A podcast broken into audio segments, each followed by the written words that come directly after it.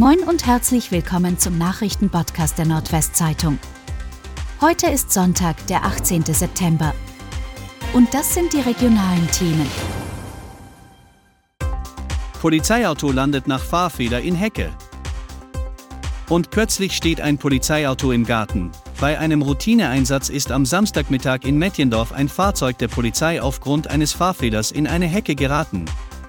Die Beamten fuhren hinter einem Auto her, dessen Fahrer sie verdächtigten, ohne Führerschein unterwegs zu sein, als der Unfall passierte.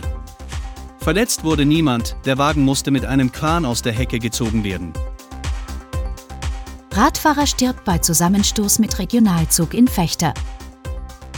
Ein Regionalzug hat an einem Bahnübergang in Fechter einen Radfahrer erfasst und getötet, trotz heruntergelassener Schranken. Der junge Mann habe den Bahnübergang über einen Fußweg mit seinem Fahrrad überqueren wollen, obwohl die Schranken geschlossen waren und ein Blinklicht mit Tonsignalen warnte, sagte ein Polizeisprecher am Samstag.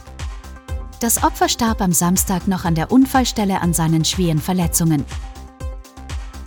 VfB Oldenburg lässt gegen Bayreuth zwei Punkte liegen.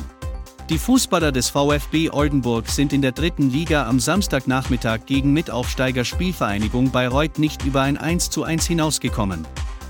Bei ungemütlichem Herbstwetter und Dauerregen führte die Mannschaft von Trainer Dario Fossi am Samstagnachmittag vor 3544 Zuschauern im Marschwegstadion durch ein Tor von Kapitän Max Wegner, 28. Minute, bis kurz vor Schluss mit 1 zu 0, ehe der eingewechselte Markus Ziereis in der 85. Minute ausglich.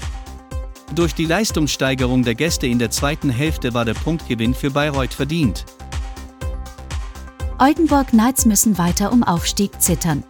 Das American Football Team der Oldenburg Knights muss weiter zittern. Nach einer 7 zu 13 Niederlage bei den Spandau Bulldogs hat es den Aufstieg in die German Football League 2 nicht mehr in der eigenen Hand. Nun heißt es am kommenden Wochenende bangen Blickes nach Münster zu schauen und zu hoffen, dass die Bulldogs auch die Münster Blackhawks besiegen können oder aber die Gastgeber einen deutlichen Sieg einfahren.